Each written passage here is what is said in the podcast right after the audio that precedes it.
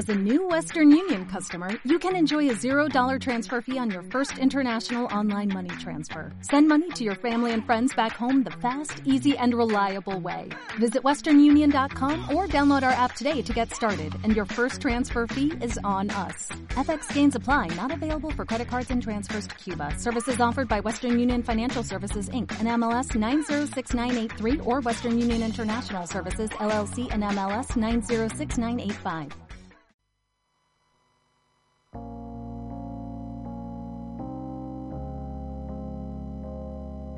Resistencias e insistencias. Quiere ser en la radio lo mismo que ha sido durante 10 años en la revista. Respirar para sacar la voz, despegar tan lejos como un águila veloz. El amontonamiento necesario de todas las voces disidentes. Un espacio en el que se cruzan las luchas colectivas y los abrazos fuertes. Este programa no censurará delirios, todo lo contrario. Tenemos muchas ganas de escuchar ensoñaciones e imaginar en cada crisis la posibilidad de hacer una diferencia respecto de nuestras vivencias. Semana a semana y durante una hora queremos reunir todas las rebeldías de quienes sienten la revolución en cada plaza, en cada marcha y en cada día. Resistencias e insistencias por todas las libertades que nos niegan. Los miércoles de 19 a 20 horas en Radio Comunitaria Barriletes. Jorgelina Londero y Joaco Pérez Campos quieren durante una hora romper con el mundo tal cual es. Pensando en sacar la voz.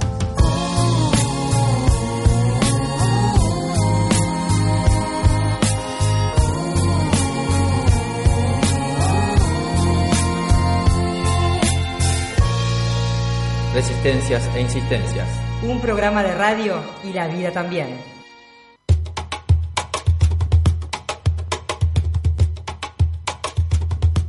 Muy buenas tardes para todos, bienvenidos a este Resistencias e Insistencias de miércoles hasta las 20, estamos en el aire de la comunitaria en Barriletes. Opera Controles Joaco Pérez Campos, me acompañan de este lado Ludmila Fernández y Azul Musi, mi nombre es Jorgelina Londero y la propuesta es resistir e insistir en lo político y en lo afectivo. Compañeras, compañero, buenas noches, tardes, noches. Buenas noches. Buenas noches.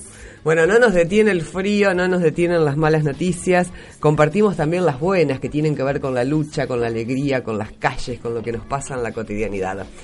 Antes de, arrancar este Resistencias e Insistencias que, que viene con contenido, ¿no? Vamos a estar conversando con el juez penal de menores de Paraná, Pablo Barbirotto, analizando la sentencia de cadena perpetua de Nair Galarza. Ya lo decimos las feministas, ninguna presa por defenderse. Desde mi punto de vista, la opinión de Barbirotto es la más libertaria, la más antipunitivista, que ha salido públicamente al menos. También no podemos dejar de conversar con integrantes de Artistas para el Pueblo después de lo que fue la movilización en la Plaza Primero de Mayo del día de ayer. Todas las personas que allí nos acercamos para decir a viva voz que el arte no es delito y en la calle menos. En la calle es alegría, es compartir, es colores, es comunicación, es intercambio, es abrazo. No puede ser de otra manera. Vamos a compartir noticias también, vamos a compartir eh, análisis respecto de el debate del aborto que ahora pasó al Senado. Vamos de la Cámara Baja a la Cámara Alta, vamos subiendo. Sí, ayer empezó, de hecho, eh, hubo complicaciones para poder transmitir en vivo, como sí había sido en diputados, pero bueno, por fin lo logramos y ayer empezaron, empezaron el ciclo de debates que también se va a dar en el Senado y se pudo transmitir en vivo, así que hay que decir de eso también. Bien, antes de eso, a mí me gustaría compartir un pedacito de la última revista Barriletes que ya anda en la calle, así que buscala, busca la vendedora, busca el vendedor con la revista de Barriletes y quédate con un ejemplar de estas. Y es un pedacito de la nota que escribió la querida Cristina Ingleson, compañera del movimiento, se llama Tramando mi autoestima, y el pedacito es el siguiente, y es hermoso. Nos nutrimos con la creatividad, el arte, la escucha, la consideración por la otra, el no juicio, la palabra, el silencio, la música, las manos, el corazón, el movimiento, la espiritualidad, la política, las emociones, la razonabilidad, entretejiendo y articulando. Es una gran apuesta a reconocer y traer los propios dones, contextualizarlos y entre todas encontrar los caminos por donde actuar. aquí y ahora. Nos creamos un ámbito de confianza, con responsabilidad y afecto. Nos permitimos las diferencias, los enojos, las disidencias y oposiciones. No es fácil. Esta es la tarea, gestionarnos para un vivir mejor, hallar herramientas que iremos usando cuando sea necesario, decir no, poner límites, expresarnos desde lo políticamente incorrecto y no ser más sumisas ni abnegadas.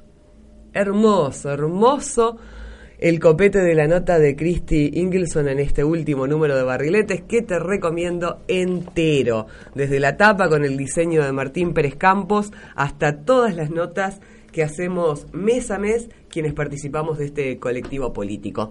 Y con esto arrancamos las resistencias e insistencias de este miércoles, compañeras. Repasamos noticias, si les parece.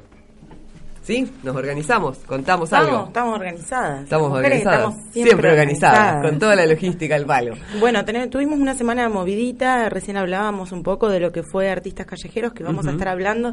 Te cuento que este colectivo, Artistas para el Pueblo, antes de pasar a las noticias, es un colectivo integrado por Lorena Ledesma y Hernán Guerrero. Ellos, si bien no estuvieron participando de lo que fue ayer la plaza, sí estuvieron haciendo lo que les compete, que es intervención en las, en las paredes de las calles, en los espacios públicos, con mensajes eh, supongo que todos los que habitan la ciudad de Paraná han podido ver sus, sus afiches que pegan. Uno de los más conocidos es el que te atraviesa el río Gurí. Era mm, la consigna del río lo que los convocó en su momento, pero, pero bueno, ahora estuvieron con este que decía la calle nos pertenece, sin miedo, libres, y, y un poquito de eso es lo que vamos a estar hablando. Pero antes de ayer, fue el lunes, fue feriado, porque fue un nuevo aniversario de la Declaración de la Independencia en nuestro país, que bajo el gobierno de Mauricio Macri llenó las calles de Buenos Aires, de la capital federal, de gente que se manifestó bajo la consigna de la patria no se rinde fuera el FMI. Eh, esta es una convocatoria que ya fue realizada para el 25 de mayo también eh, por actrices, por actores que vienen y artistas en general que vienen teniendo mucho protagonismo en lo que vienen siendo las luchas populares allá en la capital federal, por lo menos, y en todos lados creo también. Así que bueno, se convocaron ayer en la capital federal y leyeron una proclama a 102 años después de la declaración de la independencia que empezaba de este modo, muy fuerte, decía, oíd el ruido de rotas cadenas, proclamaba aquella marcha patriótica nacida al calor de las batallas libradas por una generación de hombres y mujeres que regaron con su sangre el suelo de nuestra patria grande para alcanzar su definitiva independencia. 202 años después, nosotras y nosotros nos movilizamos con un sueño inalterable, el mismo que empujara a San Martín a lanzar aquella proclama que hoy, cuando la patria está en peligro, sigue constituyendo una agenda cargada de futuro. Seamos libres, que lo demás no importa nada. Uno de los, dije recién, de las principales exigencias era que había que romper las cadenas que impone el acuerdo lanzado por el gobierno de Mauricio Macri con el Fondo Monetario Internacional, que solo le ofrece a nuestro pueblo un destino de miseria planificada. Bien, esa es una de las principales noticias. Otras tiene que ver con las organizaciones sociales que presentaron en Entre Ríos un proyecto sobre urbanización en los barrios. Se trata de Barrios de Pie, la CCC, la PTP, que presentaron un proyecto de ley sobre la urbanización de los barrios populares en esta provincia para que al menos el 25% de las obras públicas de Entre Ríos se realicen con la contratación de los grupos asociativos que integran la economía social. La iniciativa, exhibida en la sede de ATE, se enmarca en las cinco propuestas nacionales de la Marcha Federal del primero de julio pasado. El proyecto expone que luego de la creación del régimen de promoción y fomento de la economía social de la provincia de Entre Ríos, mediante la legislación 10.151 del 2012, se fomentará, facilitará la contratación de los grupos asociativos que integran la economía popular, social y solidaria en la obra pública que se desarrolle en el ámbito de los organismos de la Administración Pública Provincial centralizada o descentralizada y los entes autárquicos, con el fin de realizar las obras de urbanización necesarias en los barrios populares de nuestra provincia. Así lo expresa el primer artículo de los 14 que conforman la iniciativa.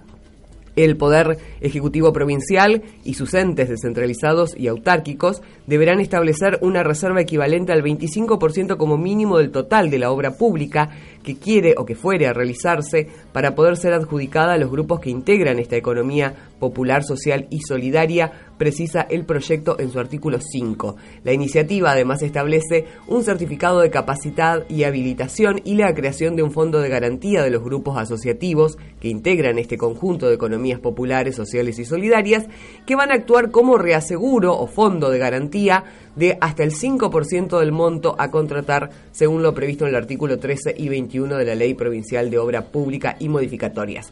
Grosísimo todo lo técnico, lo importante es la desmonopolización que tiene la obra pública y que favorece a los mismos conglomerados mercantiles, que ya sabemos quiénes son y ya sabemos la obra que hacen.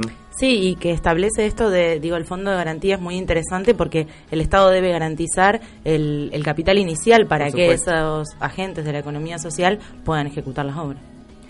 Bien, el siguiente, la siguiente noticia es que en Paraná, tras los cambios dispuestos usuarios del transporte público se movilizaron a la municipalidad. La comunidad usuaria del transporte urbano de pasajeros de Paraná se manifestó este martes frente a la municipalidad contra los cambios dispuestos en el sistema integral del servicio público. La convocatoria eh, estuvo representada por los barrios Anacleto Medina, Paisaje Sudoeste, San Agustín, Paraná 12, Presidente Perón, Paraná 16, Puente Blanco, Villa Yatay, Humito, La Floresta y la Asamblea Ciudadana Vecina Lista. El recorrido comenzó en la primera mañana en la plaza de Anacleto Medina, una de las zonas afectadas con la desaparición de la línea 3, el Pingo, que se extendía hasta el espacio público de dicho barrio. A medida que iban llegando a las puertas de la municipalidad, se encontraron con otros barrios que concentraban por idénticos reclamos. Aunque se esperó que los reciba el intendente Sergio Barisco o algún funcionario del Ejecutivo, la comunidad usuaria no solo se fue sin respuestas, sino que además sin ser atendida. Sí. Quería comentar, digo, que estos barrios que mencionamos en la noticia son precisamente barrios que han quedado en esta modificatoria que hizo el Ejecutivo de manera excluidos. No Aislados, tienen modo, no tienen forma de llegar al centro. Modo de moverse tomando un colectivo, lo cual, bueno, obviamente eh, los convocó y pensaba recién en esto, digo, que ante las malas noticias el humor, no sé quién vio el el humor gráfico de Maxi Sanguinetti, estos días de un perrito olfateando, buscando, vecino. Y el otro que filosóficamente dice, no sabemos a dónde vamos ni de dónde venimos, y otro perdido, otro perdido dice, buscando la parada de colectivo. Bueno, en este marco que, comentábamos del colectivo también se realizó en el marco provincial un reclamo respecto de esto y es de parte de los alumnos de la Escuela Más Fuerte, es una de las escuelas universitarias que conforma eh, el espacio de la Universidad Autónoma de Entre Ríos, que también los que sabemos cómo llegan estos niños a la escuela, eh, el colectivo los deja en la ruta y tienen muchos kilómetros para llegar a la escuela. Así que hace varias semanas ya que comenzaron con un reclamo eh, bajo la consigna Quiero llegar a mi escuela, bastante explícita, pidiendo que se garantice una línea de colectivos que pase todos los días por el establecimiento educativo. Entre las alternativas planteadas por el estudiantado, se requirió que la línea 22, que es la que, la que va para Sauce Montrul, realice apenas 3 kilómetros más y se acerque hasta el establecimiento que depende de la, de la WADER, como decíamos. Eh, tras todos estos reclamos, eh, se, fomentó una reunión que se realizó en el rectorado de la UADER con la presencia de Aníbal Satre, que es el rector, el director general de transporte de la provincia, Eduardo Mosetic, y la directora del establecimiento rural, Patricia Cabrera. Eh, lo que se supo después de esa reunión es que bueno hubo compromisos de poder atender el reclamo, pero hasta ahora y ya después de varias semanas no ha habido ninguna respuesta. La última de las novedades llega desde el Facebook de Patricio Elisegui. Patricio Elisegui es autor de Envenenados, es un periodista especializado en la problemática de los agrotóxicos y que ha recorrido específicamente Entre Ríos relevando los casos de los pueblos fumigados y de las personas afectadas por enfermedades crónicas y terminales, precisamente por la aplicación o la exposición a los agrotóxicos en nuestro país.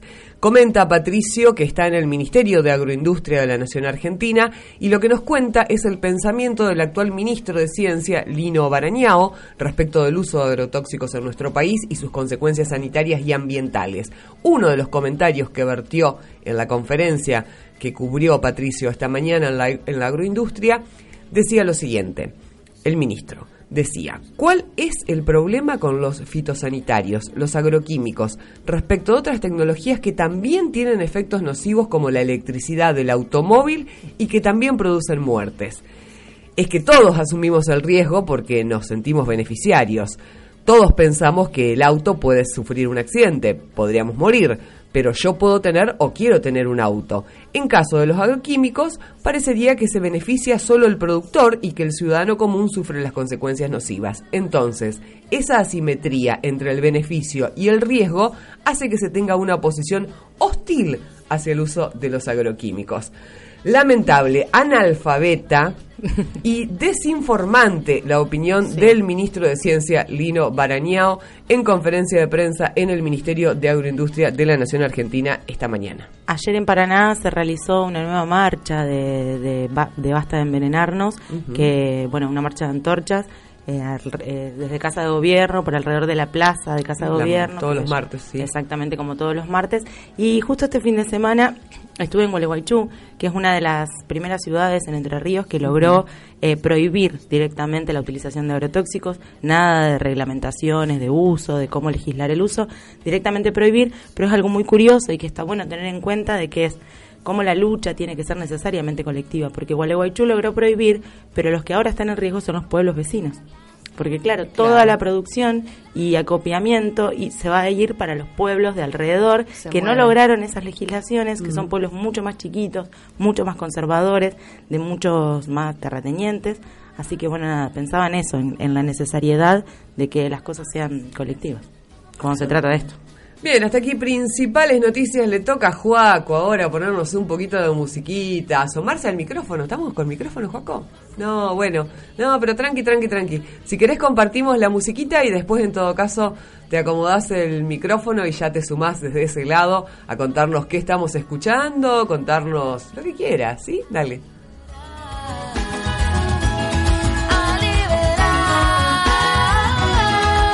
Socorristas en red.org y pasen el dato.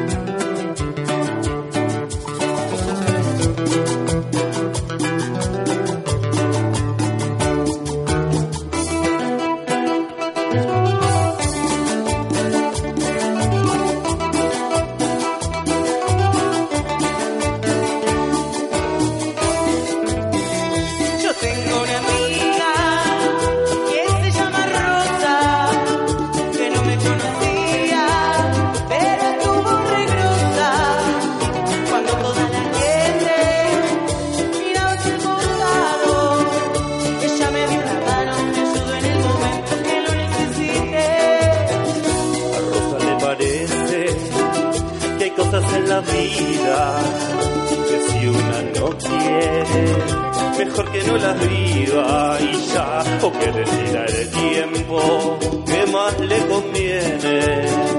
Por eso siempre tiene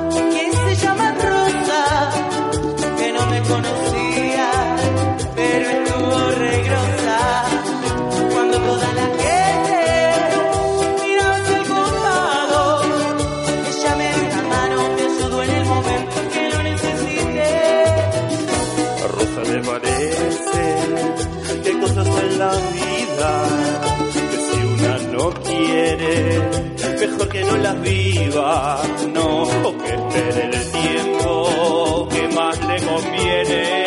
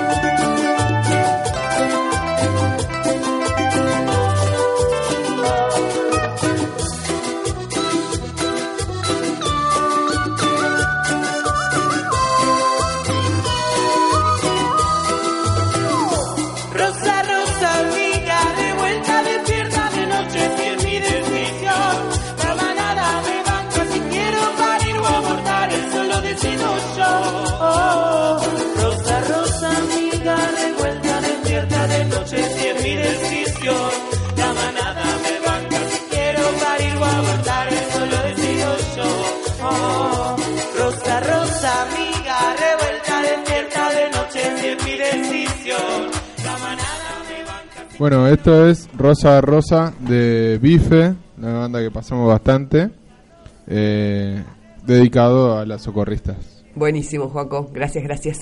Estamos ya al aire con Hernán Guerrero, que junto con Lorena Ledesma son parte de eh, quienes anunciábamos este colectivo que se dio en llamar Artistas para el Pueblo. Buenas noches, Hernán, ¿cómo te va?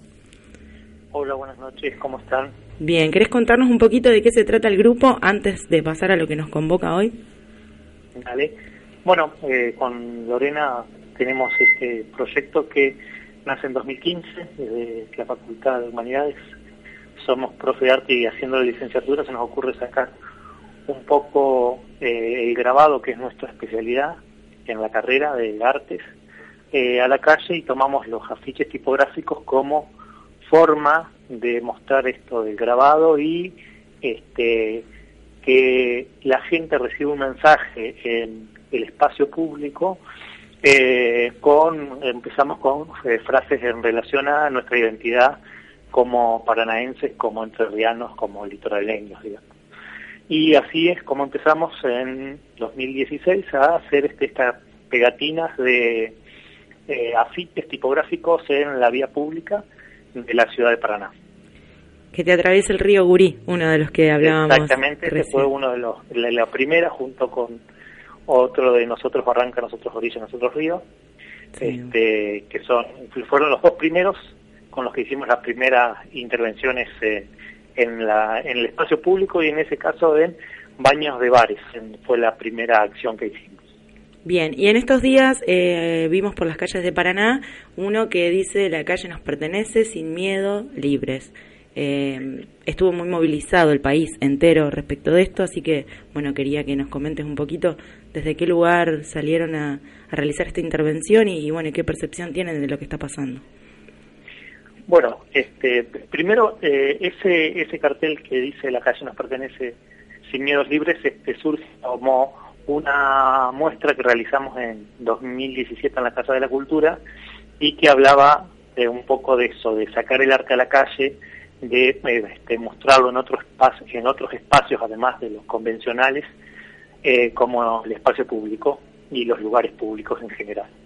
Este, con esta movida que pasó lamentablemente eh, ahora, este, con Lorena pusimos de vuelta esas imágenes retomando esta idea de la libertad de expresión, la libertad en cuanto a lo que pensamos y tomando esta herramienta que es lo artístico como medio de lucha para sostenernos y, cuidarnos de que sigamos teniendo esos espacios libres y podamos expresar nosotros como artistas y el resto de los artistas como, como querramos y este, expresando nuestras ideas.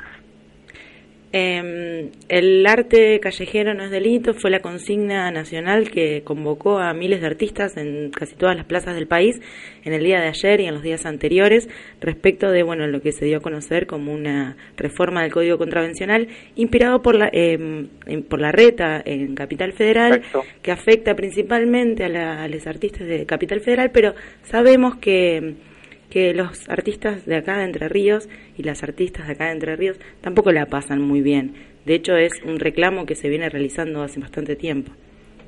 Sí, mira, nosotros las veces que, siem- que salimos, que siempre salimos a la noche, tarde noche, este, que salimos con Lorena y siempre hay un fotógrafo que nos acompaña, siempre salimos, no tendría que decir de miedo, sí, pero como atentos a lo que nos pasa porque la policía nos ha parado para preguntarnos qué estábamos haciendo más de una vez. Nunca nos detuvieron, pero este esta presunción de que ya ahora va a haber otro tipo de, leyes hace que eh, sería mucho más conveniente para este, las fuerzas este, a, realizar otras acciones que hasta el momento nunca nos pasó, siempre nos preguntaron, no siempre, pero nos han preguntado qué, qué estábamos haciendo y por qué lo hacíamos, pero este que la verdad que esto sería un la- muy este, un atropello a lo artístico y a, y a toda la comunidad artística que hace o, o muestra o expresa este, a través del arte eh, en los espacios públicos, en las calles, en las plazas, eh, a todos los eh, las formas de expresión artística, me refiero, ¿no? Hernán Jorgelina Londero, de este lado te saludo, ¿cómo estás? Hola, ¿cómo estás? ¿Cómo te va? Quería preguntarte, en el día de ayer yo también firmé la petición que será enviada a Buenos Aires para poder frenar esta, esta nueva embestida de la ley de contravenciones que corresponde a la época más oscura de la Argentina, que es la de la última dictadura militar. Eh, y lo que te quería preguntar es, además de esta, que es una herramienta poderosísima, la de las firmas del pueblo en contra de una acción que es claramente inconstitucional, eh, ¿ustedes en qué más están pensando? Digo, ¿ya tienen asesoría letrada? ¿Ya hay una argumentación jurídica que pueda eh, implementarse en el momento en que la policía tenga poder más allá de lo que le corresponde? Mira, nosotros este, en este momento estamos, yo con unas complicaciones familiares y Lorena también está viajando, así que mira, si bien estamos accionando desde las redes sociales y, y apoyando un poco a, a, esta lucha que es del conjunto artístico, uh -huh. artístico de Buenos Aires y también de toda la Argentina, este, nosotros siempre que hemos tenido algún conflicto con, con la policía en particular, uh -huh. sea con Artistas para el Pueblo, con Grupo Humano, que también hacemos, somos parte con Lorena y Liliana Pedrotti, que también hacemos intervenciones urbanas, este, siempre tenemos que recurrir a llamar a alguien o a algún conocido que eh, hable con la policía o este, tener algunos de esos acercamientos desde otro lugar que no seamos los que estamos interviniendo. Eso es lo que hemos hecho hasta el momento, este, con estas este, acciones que se nos han suscitado sin que haya estado, sin que esté esta nueva eh, reforma. Así que no, en realidad no nos hemos juntado como grupo para charlarlo y buscar una, este, un aval, digamos, desde, desde lo jurídico para ver qué, qué es lo que deberíamos hacer previo a hacer intervenciones si es que deberíamos de tener algún, algún otro recaudo. Ah, claro, te pregunto porque esto en principio es para Ciudad de Buenos Aires, es un proyecto sí. de um, Larreta, de Horacio Larreta, pero podría haber en este marco de ajuste, represión, eliminación de la otredad eh, y también de, de, eliminación del espacio público como disfrute común, eh, me parece que fácilmente podría multiplicarse rápidamente a otras ciudades y provincias del país.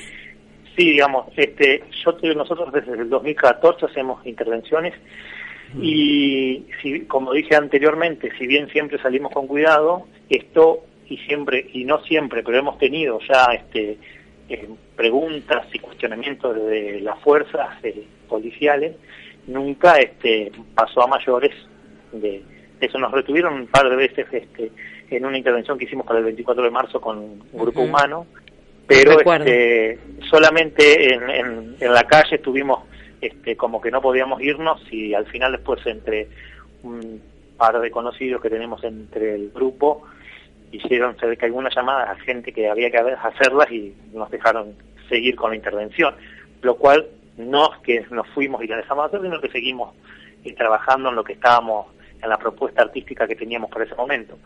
Eh, obviamente que las provincias se pueden hacer eco y la, sería lamentable y es el momento de mm, poner este, los puntos y, y, sumarse a las luchas de, la, de los artistas de Buenos Aires porque sabemos que si esto se aprueba ya claro. posiblemente pueda eh, se, repetirse en el resto de las provincias. Sí, no deja de ser un mensaje. Pensaba en, en uno de los videos que estuvieron haciendo eh, los artistas, las, las, artistas y los artistas de Paraná que trabajan en los semáforos, que no la pasan muy bien y de hecho a ellos sí, en muchas de las situaciones se les impide seguir adelante con, con el laburo. Eh, eso se vio ayer en la plaza en Paraná. Eh, hubo bastante convocatoria, fue muy festivo, obviamente, como saben hacer ustedes, eh, con muchos colores, con, diversidad de disciplinas. La verdad que estuvo muy buena la convocatoria en la plaza y, y, nada, esto no deja de ser un mensaje, esto que está pasando en Buenos Aires. De hecho, el movimiento de derechos humanos hace millones de años que lo que intenta es eh, eliminar el código contravencional eh, porque sabemos que es el, el, lugarcito legal por el cual la policía genera todas sus conductas eh, inconstitucionales, represivas, y, y, sin darle cuenta a nadie y sin, sin dar nombre ni apellido de nada. Así que bueno, la verdad que es preocupante, pero, pero bueno, eh, si hay alguien y si hay un, algún colectivo ingenioso y creativo para dar batalla a esto, creo que son los artistas y las artistas. sí, creo que sí, este y es el momento de accionar en conjunto. Este, por ahí este, siempre lo que hablamos es no, si bien somos nosotros más de la gráfica de las artes visuales, estar apoyando todo lo que son los músicos, los, este, los que trabajan en los semáforos, todo lo que involucra lo artístico, es el momento de accionar y que realmente sea una movida grande para que se den cuenta que esto no puede ser así. Bueno, Hernán, te agradecemos la comunicación, seguimos en lucha, resistencia e insistencia siempre es un espacio de trinchera para todos y para todas. Te mando un abrazo. Eh, bueno, muchas gracias por la comunicación, así que seguimos en contacto y activando para que esto no suceda y podamos trabajar y expresarnos en las calles libres y sin miedo, como dice la ficha. Muchas Así gracias. será. Gracias, Hernán. Hasta la próxima. Gracias a ustedes. Bueno, lo despedimos. Era Hernán...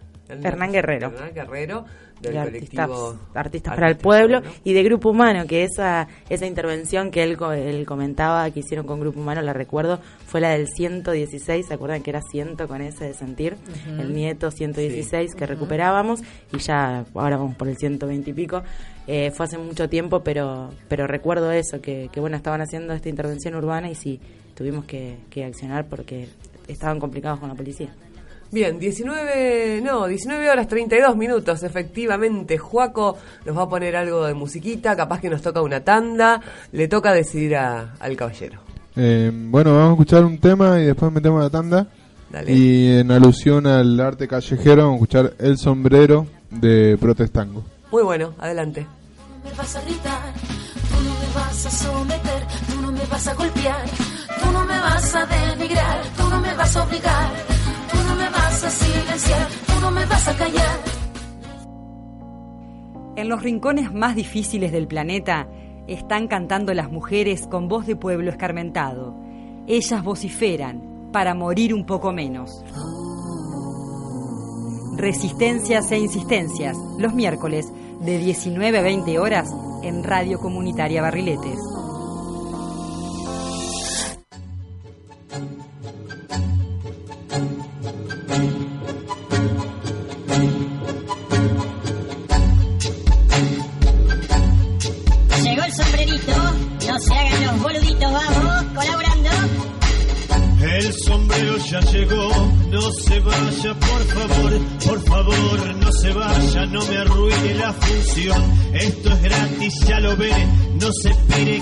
Si no tiene, no se raje, que le estoy hablando a usted.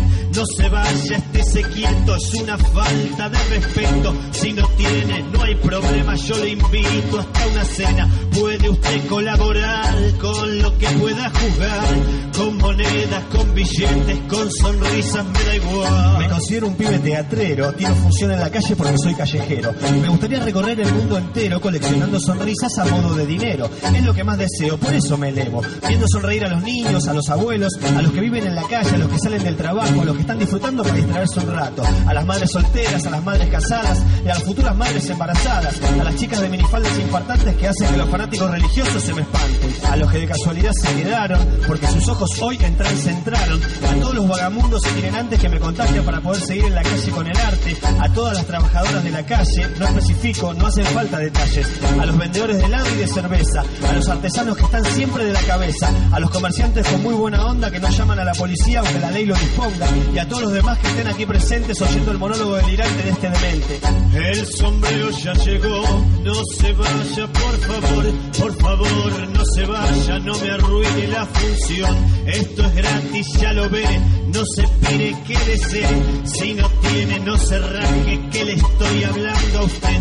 No se vaya, estése quieto, es una falta de respeto. Si no tiene, no hay problema, yo le invito hasta una cena. Puede usted colaborar con lo que pueda jugar, con monedas, con billetes, con sonrisas, me da igual. Me encanta y me alegra hacerlos divertir. Mi deseo de corazón es verlos sonreír. Ya sea porque estoy cantando algo por un rato o en el aire estoy dibujando algún garabato. Un escenario no convencional siempre lo intento para compartir un grato y lindo momento. Por eso estoy contento con esto improvisado en un lugar diferente que ninguno tenía pensado. Acá estoy dando todo lo que tengo, humildemente con mis palabras los entretengo. Hablando rápido le duela a quien le duela. Voy a seguir hablando hasta el día en que me muera. Voy anunciando las injusticias de la vida. Voy cantando por la calle aunque algunos me repriman por mi actitud que a más de uno le molesta. Tratando de que el lindo humor no desaparezca. Y en la estrofa final la voy rematando. Despidiéndome muy alegre me fui contagiando de toda su buena onda y su buena energía. Les agradezco eternamente su linda alegría. Les digo muchas gracias, ya me voy despidiendo. Este humilde comediante de acá se va sonriendo. Lo último que les pido es que me hagan caso, no sean tacaños y que sea bien fuerte este aplauso.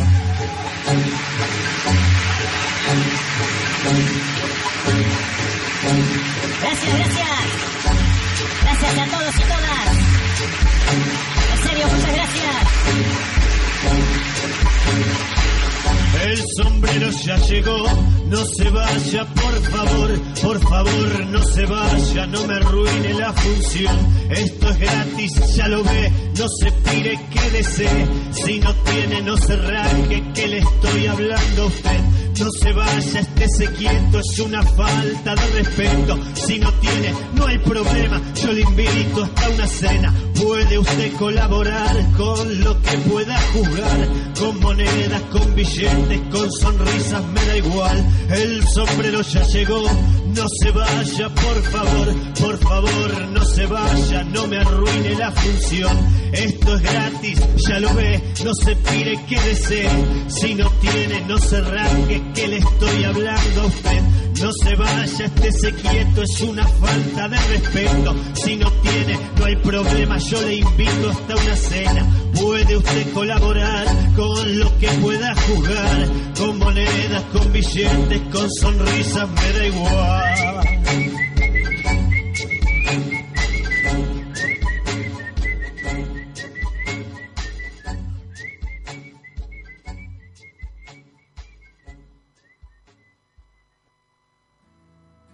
Eh, hola, Radio Barrilete. Yo todos los días escucho Radio Barrilete. Todos los días escucho Vuelvo a la escuela y la única radio que pongo es Radio Barrilete. Yo todos los días escucho Radio Barrilete y quería dedicarle un tema a mi mamá.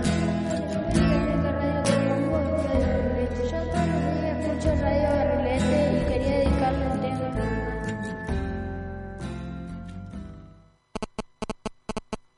¿Sabes qué? ¿Sabes qué? Tenemos WhatsApp. WhatsAppéale a la Barriletes al 434642-866. Agendanos 343-4642-866.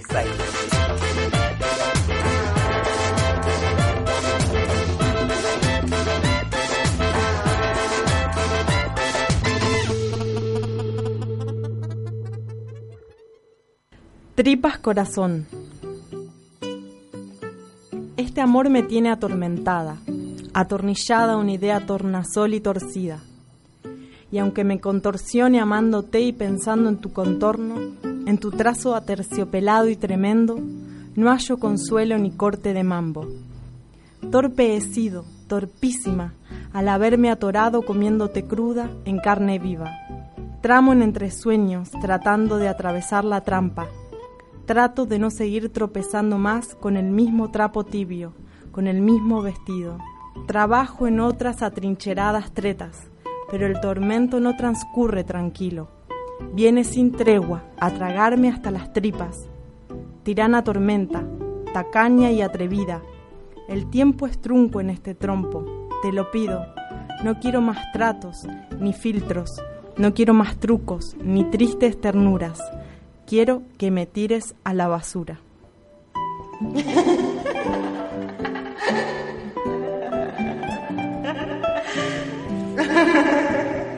Bueno.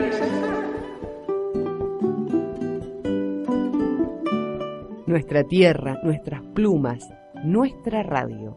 Barriletes, aire libre en Paraná.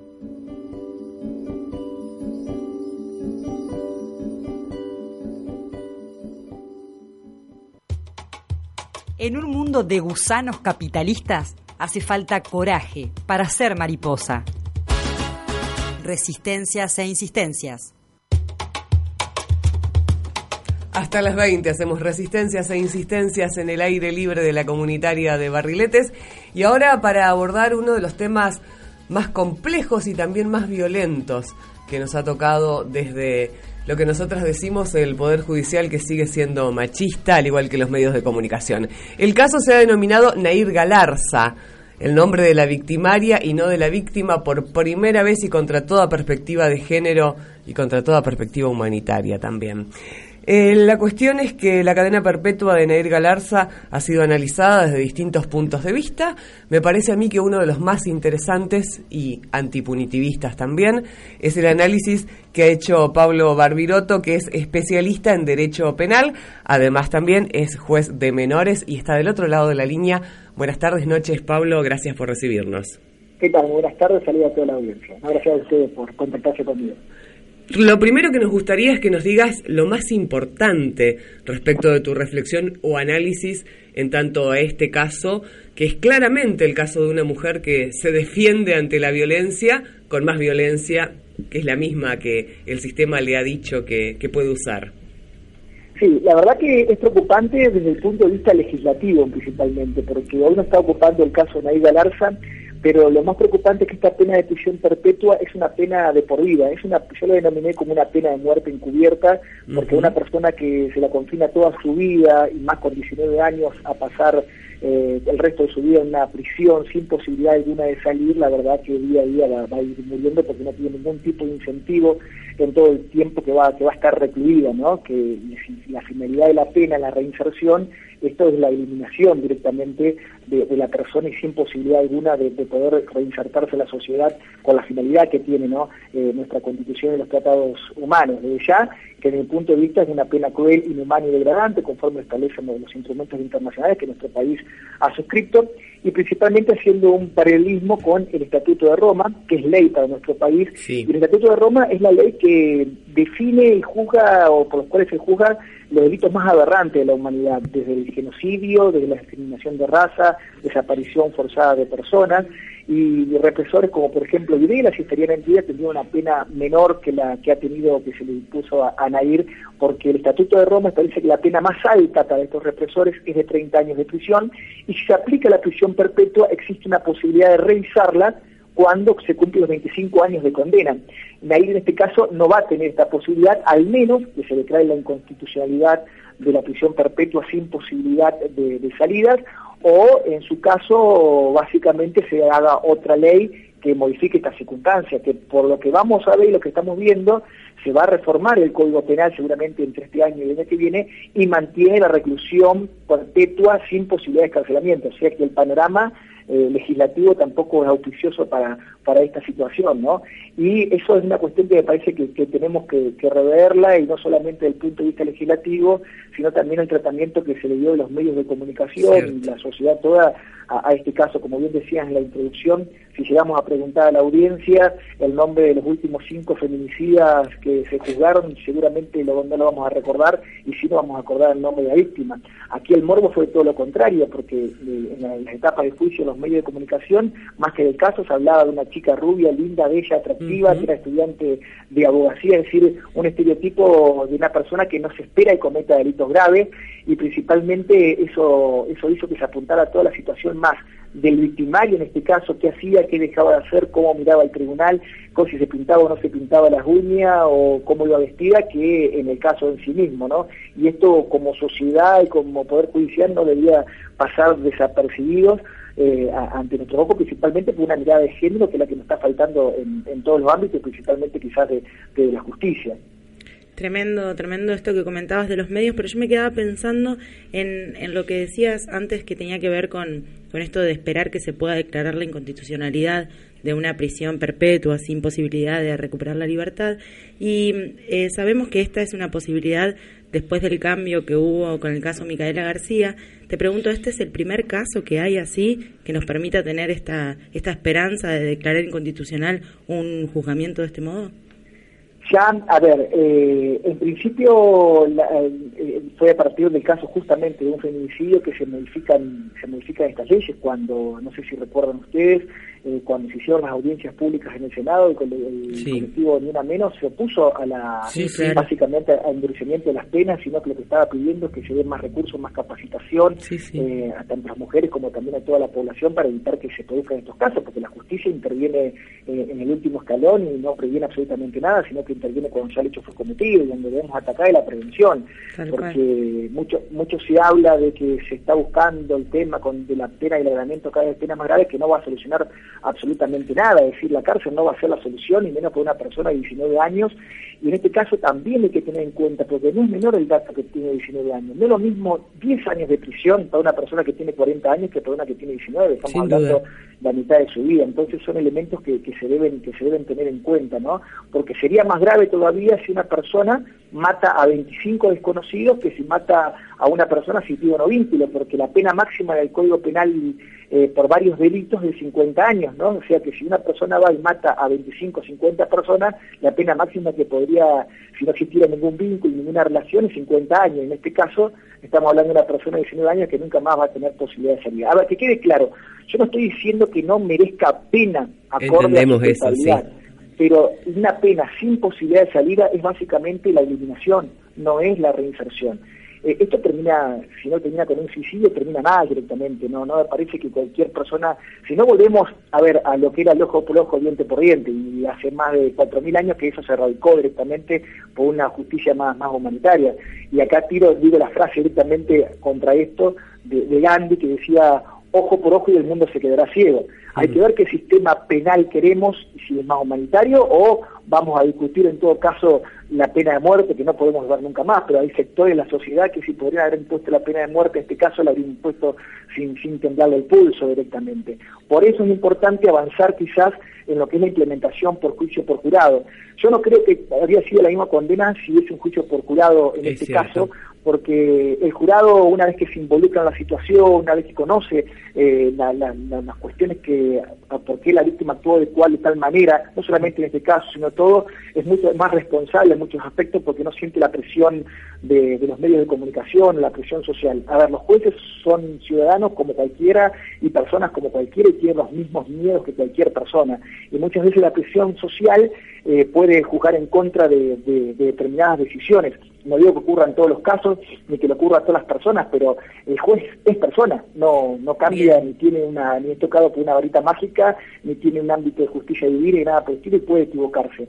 Un juicio por jurado, donde los jurados intervienen única vez para ese caso concreto, eh, no tienen la presión de los medios de comunicación, ni la ciudadanía, ni están sujetos a un jury de enjuiciamiento en el caso de que tomen una decisión eh, que, no- que no es la correcta, ¿no? Y a lo mejor Eh, opera la empatía también, ¿no? Exactamente, ahí quizás también el tema del vínculo no habría sido medido de la misma forma que por jueces técnicos. Claro. Y fíjate que uno podría pensar esto que está diciendo, no, es una locura lo que está diciendo porque la ciudadanía en la mayoría de los casos la habría condenado de la misma forma. Mirá, eh, por ejemplo, en la provincia de Buenos Aires existe el juicio por jurado para hechos tan graves como este. Las condenas de los juicios por jurado en, la, en el 100% de los casos de los, de, de los jurados es del 70% y de los jueces técnicos es del 95%. O sea que cuando la ciudadanía se involucra en cuestiones que tienen que ver con la justicia, en un poder judicial que es el menos democrático de todos los poderes, eh, condena menos que los jueces técnicos. Pablo, No, eh, es un dato para, para tener en cuenta. Bien, con respecto un poco a esto, Azul Musi te saluda. Eh, con respecto un poco a esto, eh, hemos estado leyendo y siguiendo de cerca el caso y uno de los comentarios que, que leía es sobre la justicia en Entre Ríos, sobre la celeridad de la justicia en Entre Ríos. Con respecto a esto que decís, ¿no? De que el Poder Judicial eh, no es inmune a la opinión pública y sobre todo a través de los medios de comunicación cuando los juicios son técnicos y no a través de un jurado. ¿Qué pasa con la justicia en Entre Ríos? Seis meses para una condena Express. eh, express y ejemplificadora, si se me permite decirlo. Eh, ¿Por qué los tiempos en Entre Ríos, desde todo el país, se comenta que son eh, acelerados? Sí, eso es un, es un desconocimiento también por parte del resto del país. La justicia de Entre Ríos no es rápida únicamente en este caso, sino que el Código Procesal de la provincia de Entre Ríos establece que los procesos penales no pueden durar más de seis meses. Lo mismo ocurrió con Warner, no sé si lo, lo recuerdan, también fue juzgado en un plazo que no superó los seis meses. Nosotros estamos en un proceso penal desde el año 2014 en toda la provincia, que es un sistema acusatorio y es un sistema oral, es decir, no se hace nada por escrito y eso acelera muchísimo los tiempos procesales.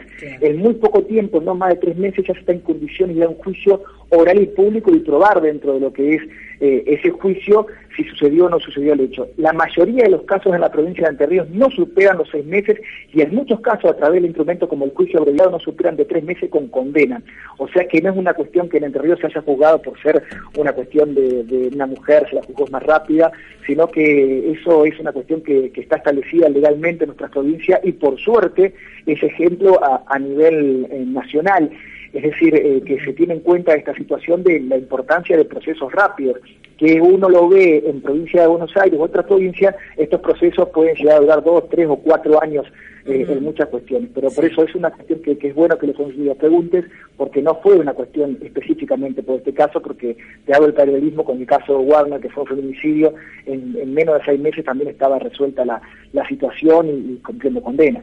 Y va de la mano un poco esto también con el hecho de que sea tan público, tan televisado, tan eh, eh, presente el, rostro, las, las indagatorias, to- todo, todo en todos los medios, todos teniendo acceso a todo, o esto eh, sí es algo que tiene que ver con la empatía, como decía Lina. En principio, los procesos son orales y públicos y están abiertos a la, a la prensa y se publicitan en la página del Poder Judicial qué días son los juicios y la hora, es decir, es, es dentro del sistema acusatorio y la oralidad para tener un control por parte de, de la sociedad. Pero, a ver, los medios nacionales utilizaron, como te decía anteriormente, el, el morbo esto de la situación de que Nair es una persona eh, parecida a lo que la clase media espera de cualquier persona. Es una Entonces, desobediente. cuando- Nair es una cuando una persona que es muy similar a nosotros comete un hecho delictivo es como que queremos apartarla y eleccionarla inmediatamente porque lo que esperamos es que sea el pibe chorro, pobre, Claro. el negro, el que cometa el delito y no la persona las características de ella. Entonces esto por supuesto con- concita la atención y principalmente que las mujeres en la mayor cantidad de los casos, por no decir en todos, son víctimas y no victimarias, entonces también está el morbo de, de esta situación. Y, y la verdad que eh, debería haberse quizás del tribunal haber hecho un llamado de atención a la sentencia, que quizás lo haga porque todavía no están dados los fundamentos, Eso pero a debería hacerse al- a la forma en que los medios han tratado eh, esta, esta situación, ¿no? Y seguramente eh, esto no va a terminar acá, sino que va a haber instancias, una vez que se den los fundamentos, va a haber instancias recursivas, ya sea a nivel provincial, a nivel nacional, y no descarto a la Corte Interamericana con Claro. respecto a la privación de libertad por tiempo indeterminado. La Corte Suprema de Justicia de la Nación, máximo Tribunal Nacional, se expidió ya en el año 2006 en un fallo gramajo, donde decía que la, la prisión sin posibilidad o la reclusión sin posibilidad de salida era inconstitucional. Eh, quizás en este caso pueda tomar alguno de estos fundamentos y, y, y volcarlo en este caso, salvando la instancia y la legislación que es distinta en este momento, y la Corte Suprema, la, la Corte Interamericana de Justicia, eh, que es el máximo órgano regional de, de toda América, eh, ya se ha expedido con respecto a la prisión perpetua de personas menores de 18 años de edad, es decir, un año menos que, que Nair Galarza, y prohibió la aplicación de la prisión perpetua eh, a, la, a la Argentina y la- le ordenó modificar su legislación de en personas menores de 18 años de edad. ¿no? Es decir, hoy en día una persona menor de 18 años de edad no podría aplicarse una pena de prisión perpetua por más que existiría la posibilidad en su momento, cuando se dieron estos casos, que tenía la posibilidad de salir a los 35. Este caso es mucho mucho más grave, ¿no? Porque, a ver, que se entienda nuevamente lo que quiero decir. Yo no estoy en contra del fallo en sí mismo, porque el fallo de la ley le dice que tiene que aplicar prisión perpetua. Lo que estoy en contra de la legislación De la que aplicación se de la el año pasado, hace un año, donde no permite ningún tipo de salida o libertad eh, condicional, que la libertad condicional tampoco era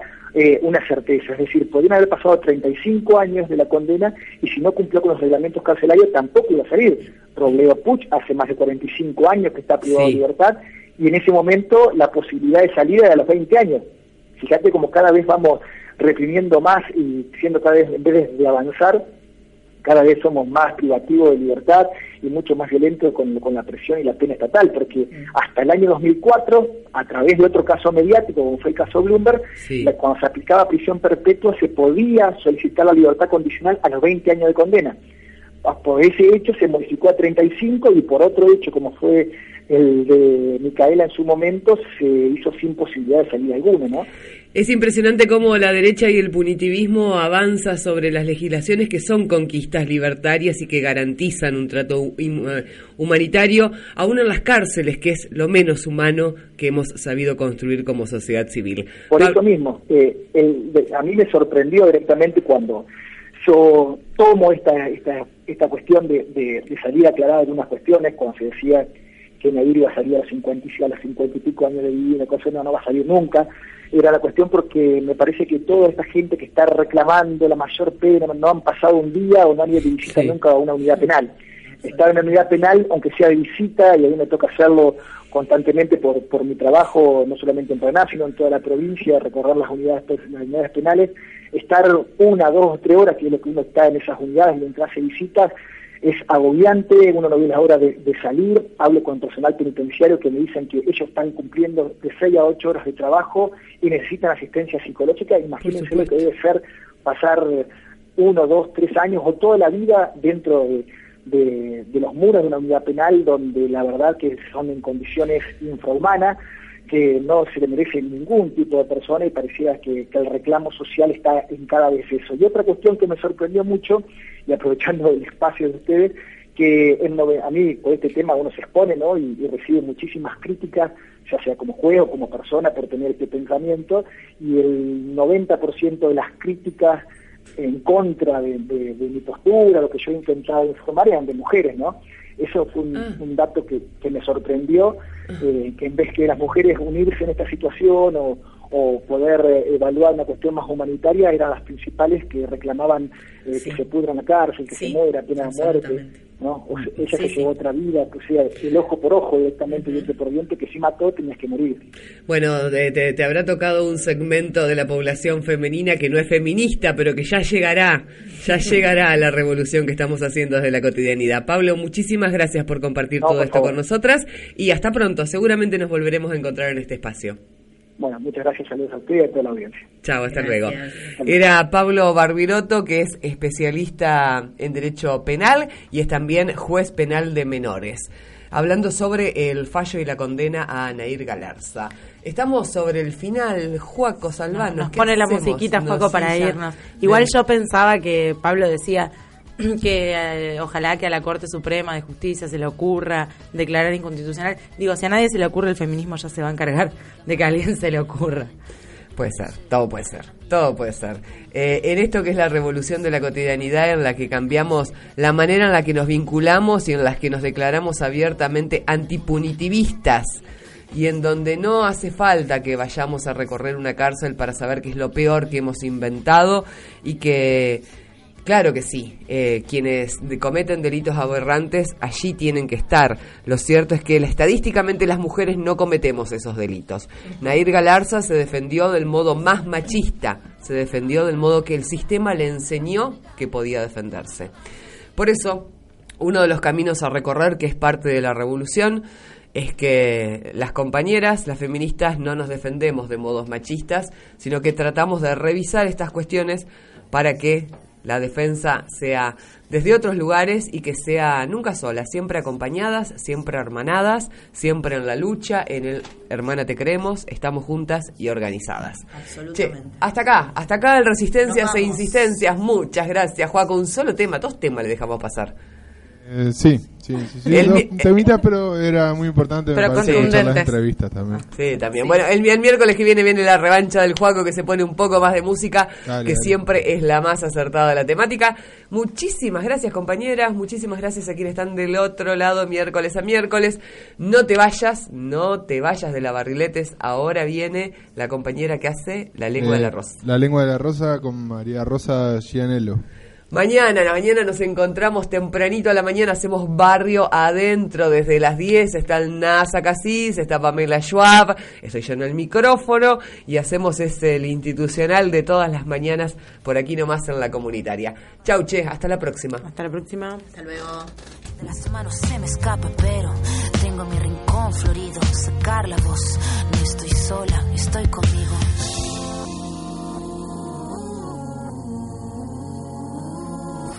Hasta acá escuchaste Resistencias e Insistencias por Radio Comunitaria Barriletes. Si te gustó, buscanos la semana que viene. Y si no te gustó, queremos decirte que la producción y conducción de este programa se declara libertaria. Y repudia la criminalización de la otredad, la diferencia y la protesta. Por tanto, se responsabiliza de todas las opiniones, expresiones y sentires aquí enunciados, sean propios o ajenos.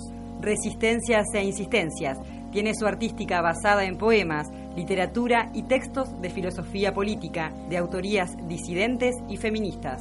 Judith Butler, Eduardo Galeano, Victoria Sau, Michel Foucault, María Elena Walsh, Fernando Pessoa, Loana Berkins, Marta Dillon, Anita Tijoux y Nuria Varela.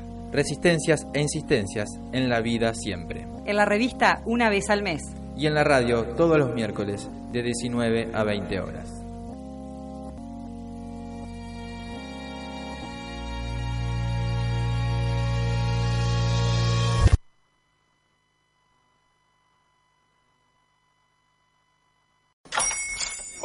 Buenos días, mi pana. Buenos días, bienvenido a Sherwin Williams. ¡Ey! ¿Qué onda, compadre? ¿Qué onda? Ya tengo lista la pintura que ordenaste en el ProPlus app. Con más de 6.000 representantes en nuestras tiendas listos para atenderte en tu idioma y beneficios para contratistas que encontrarás en aliadopro.com. En Sherwin Williams somos el aliado del PRO.